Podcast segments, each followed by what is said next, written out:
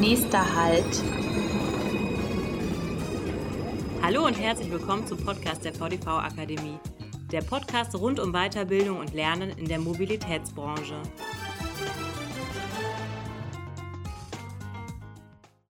Nächster Halt, die 13. VDV Elektrobus-Konferenz. Am 12. und 13. Juli 2022 ist es endlich wieder soweit. Und die VDV Elektrobus-Konferenz geht mit der Fachmesse ElecBu in die nächste Runde. Daher haben wir es uns nicht nehmen lassen, anlässlich dieser Veranstaltung in unsere zweite Sonderpodcast-Folge für Sie zu gehen, liebe Zuhörerinnen und Zuhörer, um Sie einmal zu informieren, was Sie bei der 13. VDV Elektrobus-Konferenz erwartet. Ich bin Katharina Goy und zu Gast habe ich Martin Schmitz, VDV-Geschäftsführer Technik, Vorstand des Forums Verkehr und Logistik und einer der Hauptverantwortlichen für die Konferenz. Herzlich willkommen. Vielen lieben Dank, Frau Goy. Herr Schmitz, was sind die Themen der diesjährigen Konferenz? Ja, wir bauen natürlich mit der 13. Elektrobus-Konferenz auf den vorgängigen Konferenzen auf und beginnen immer wieder mit den politischen Rahmenbedingungen. Wir haben jetzt auch die neue Bundesregierung angefragt, hier ihr Statement abzugeben, um eben darzustellen, wie sie den Koalitionsvertrag umsetzen wollen, welchen Einfluss dieser dann auch auf den ÖPNV und die Elektromobilität, den Ausbau der Elektromobilität haben wird. Natürlich wird auch die Themen Klimapolitik, Fit for 55 und die CO2-Reduktion und Bepreisungspolitik diskutiert werden, denn die ist ja entscheidend für zukünftige Investitionen. Insbesondere die Überlegung auf EU-Ebene, die Stromsteuern zu reduzieren und auf der Bundesseite die EEG-Umlage abzuschaffen. All das wird ja im Moment in den Taxonomie-Diskussionen der EU diskutiert und das möchten wir gerne auf der Konferenz auch vorstellen. Danach natürlich auch gehen wir in die Fachthemen ein. Das heißt, äh, wir diskutieren über Depot- und Lademanagement für Batteriebusse. Wir werden uns dem Thema Brandschutz in Depot- und Abstellanlagen annehmen. Wir werden die Wasserstofftechnik beleuchten, die Weiterentwicklung uns betrachten, aber auch das Thema Digitalisierung und neue Fahrzeugtechniken werden vorgestellt. Hier haben wir noch einige Hersteller eingeladen, die Neuigkeiten vorstellen möchten im Rahmen des Fahrzeugbetriebs und auch der Fahrzeugwartung und des Managements. Wir haben auch schon in der Ausstellung 40 Anmeldungen von 40 Herstellern und auch 10 Elektrobusse, die vorgestellt werden. Und äh, hier gibt es dann die Möglichkeit, eben diese Fahrzeuge auch anzufassen, mit den Ausstellern in Kontakt zu treten, um dann eben ein besseres Gefühl dafür zu bekommen, welche Auswirkungen die neuen Entwicklungen haben und äh, wie die umzusetzen sind im Betrieb. Ganz besonders möchten wir aber auf einen Punkt hinweisen, den wir auch vorstellen, und das ist jetzt natürlich erstmalig und neu. Das ist der VDV E-Bus Avas Sound. Wir haben mit dem FOAM-Institut in Berlin nun eine Vereinbarung getroffen, dass wir einen E-Bus-Sound entwickeln wollen und diesen hoffentlich finalen Ton oder eben auch dann die besten drei möchten wir auf der E-Bus-Konferenz vorstellen, um dann eben den besten in den Markt zu bringen. Vielen Dank für den schnellen Überblick. Da sind schon ganz viele Sachen dabei. Auf ein paar möchte ich genauer eingehen. Das Thema Klimaschutz beschäftigt uns alle, die Klimaschutzziele, die erreicht werden müssen. Seit einiger Zeit ist das große Thema in der Branche der Umstieg auf alternative Antriebe. Viele Verkehrsunternehmen sind schon stark dabei, ihre Flotten umzustellen. Sie haben gerade schon einige Neuheiten erwähnt. Können Sie das nochmal konkretisieren? Was gibt es für Neuheiten, die die Attraktivität dieser Antriebe ÖPNV vielleicht noch erhöht?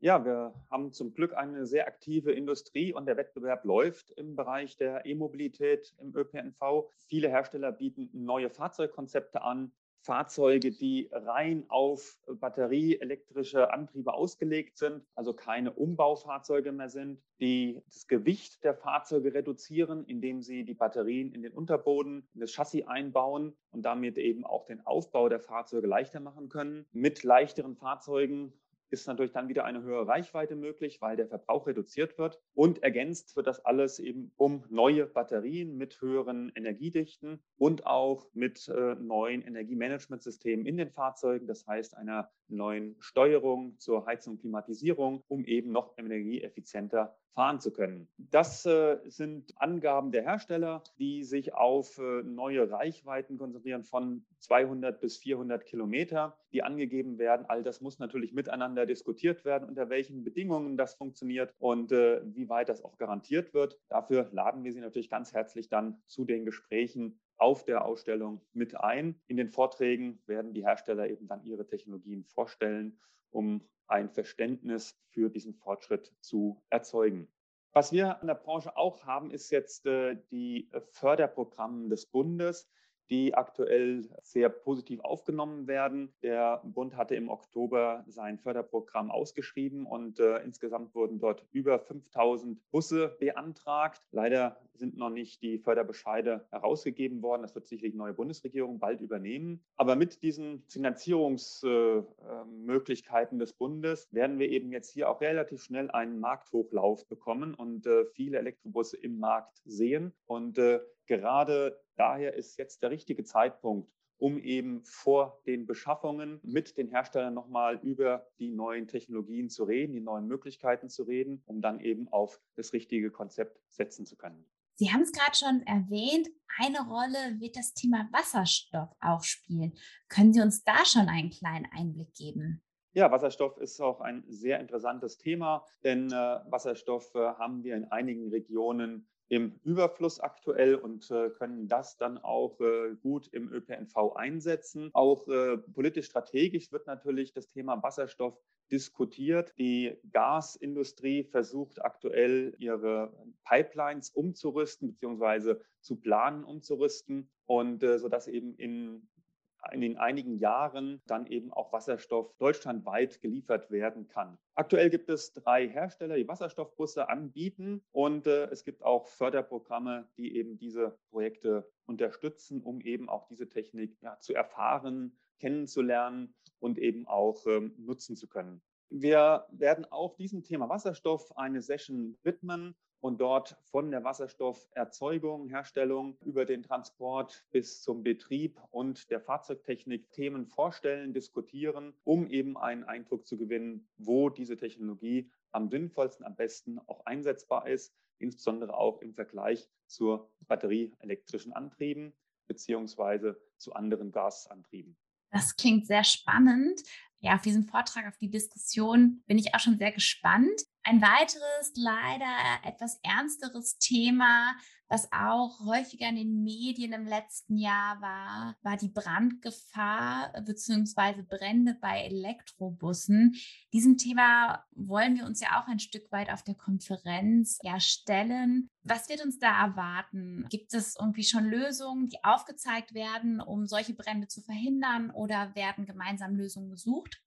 Ja, das Thema Brandschutz ist natürlich ein ganz großes Thema. Und auch wenn es jetzt bitter ist, dass wir äh, drei Brände in Depots hatten, ist es nun mal nicht technisch unmöglich, dass äh, Fahrzeuge abbrennen, dass man es komplett verhindert. Also ein Brand eines Fahrzeuges findet einfach auch regelmäßig statt. Was wir eben diskutieren müssen, ist die Ausweitung des Schadens. Natürlich müssen Personenschäden verhindert werden, aber auch, und das ist eben das Dramatische, wenn ein Bus im Depot abbrennt, in der Abstellanlage abbrennt, dass dann eben das Feuer auf andere Fahrzeuge übergreift und möglicherweise große Teile der Flotte ausschalten kann, zerstören kann und damit eben der Betrieb und der Service für die Fahrgäste nicht mehr geboten werden kann. Von der Seite müssen wir uns äh, gerade jetzt Gedanken machen, in der Zeit, in der wir viele Depots, Abstellanlagen umbauen, indem wir dort Nachladestationen einbauen oder auch neu bauen, weil es eben auch äh, mehr Anforderungen an mehr Leistungen gibt. Und damit kommen wir jetzt genau in die richtige Zeit, in eine Zeit des Neuumbaus von Depots, wo wir eben auch diese Aspekte der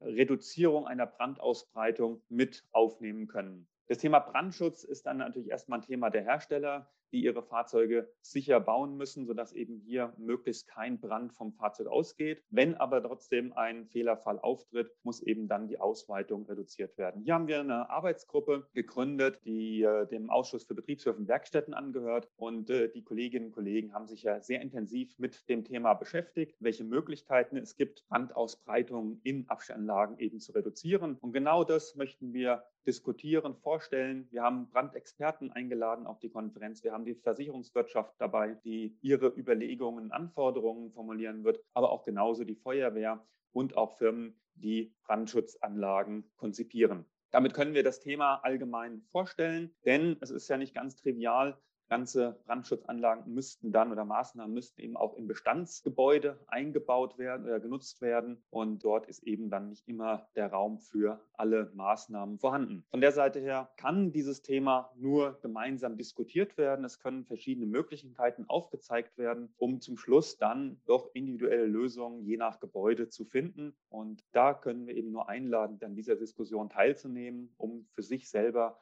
eine Idee oder Konzepte zu entwickeln, wie man das für sich umsetzen kann. Sie haben schon einige Sachen für die Depotgestaltung für Elektrobusse angesprochen, zusätzlich zum Brandschutz, dass man ja auch zum Teil nachrüsten muss mit Ladesäulen oder ähnlichen. Gibt es sonst noch Dinge, die in diesen Diskussionen besprochen werden, wie man bestmöglich ein Depot und am sichersten natürlich auch gestalten kann?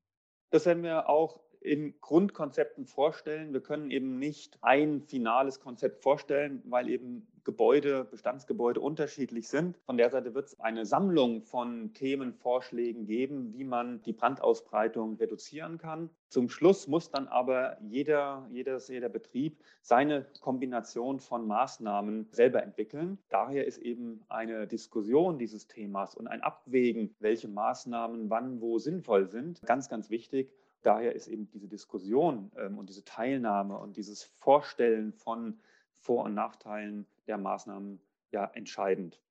Also ein dringender Appell an alle Teilnehmenden, an dieser Diskussion teilzunehmen. Zuletzt möchte ich noch einen Blick über den Tellerrand wagen, der ja auch Bestandteil der Konferenz sein soll. Können wir etwas aus anderen Branchen lernen für den ÖPNV, speziell auch für die Elektrobusse vielleicht? Mir fallen da die Automobilindustrie oder vielleicht auch sogar die Luftfahrt ein. Ja, denke ich schon, dass man auch von anderen lernen kann, denn alle Branchen haben im Moment die Aufgabe, den Energieträger zu wechseln und CO2-freie Mobilität anzubieten. Und äh, von der Seite her machen sich auch alle Branchen Gedanken, haben natürlich verschiedene Anforderungen. Also die Luftfahrt kann natürlich keine Oberleitung nutzen und äh, tut sich auch in weiten Bereichen mit Batterien schwer, wobei eben auch Drohnen heutzutage äh, diskutiert werden, die mit Batterien dann betrieben werden. Langstreckenflugzeuge werden das eher nicht können. Ich glaube, von der Luftfahrt müssen wir uns eher abgucken, auf welche Energieträger man setzt und äh, sich dann überlegen kann, ob eine Skalierung dieses Energieträgers auch für den ÖV nutzbar ist oder ob wir dort in einen gewissen Wettbewerb der Mangelware der Energieträger kommen werden. Im Logistikbereich äh, der Lkw-Nutzung, glaube ich, haben wir schon viel mehr Synergien. Dort kann man erkennen, dass äh, Hersteller gleiche Antriebstechnologien im Bus wie im E-Lkw einsetzen. Daher ist der Blick auf den Lkw, glaube ich, entscheidend, da bis jetzt der Lkw die größere Stückzahl darstellte im Markt und damit möglicherweise auch bei gleicher Nutzung von Technologien eben Preiswirkungen auf die E-Bus-Technologie haben kann, indem gleiche Technologien eingesetzt werden und damit eben auch günstiger bezogen und eingesetzt werden können. Deswegen halte ich eben den Blick zur Logistikseite für sehr, sehr wichtig und entscheidend. Zusätzlich kann man auch noch mal gucken, was, und das werden wir auch tun, was äh, Logistiker selber tun, wie Logistikunternehmen wie die Deutsche Post ihr Konzept umgestellt hat auf E-Mobilität, welche Anforderungen sie haben, um dann auch äh, möglicherweise zu sehen, welche Synergien kann man auch bei Ladeinfrastruktur mit Logistikern gemeinsam umsetzen und finden. Jetzt wissen Sie, liebe Zuhörerinnen und Zuhörer, was Sie auf der 13. VDV Elektrobus-Konferenz erwartet. Anmelden können Sie sich noch bis zum 1. Juni 2022. Den Link dazu finden Sie wie immer in unseren Show Notes. Herr Schmitz, vielen Dank, dass Sie zu Gast waren und uns diesen Einblick in die 13. VDV Elektrobus-Konferenz gegeben haben. Ich jedenfalls freue mich sehr auf die Konferenz. Vielen herzlichen Dank und Sie sind alle sehr herzlich eingeladen. Ich freue mich, Sie dann dort auch zu treffen. Bei Fragen und Anmerkungen sind wir unter podcast.vdv-akademie.de erreichbar.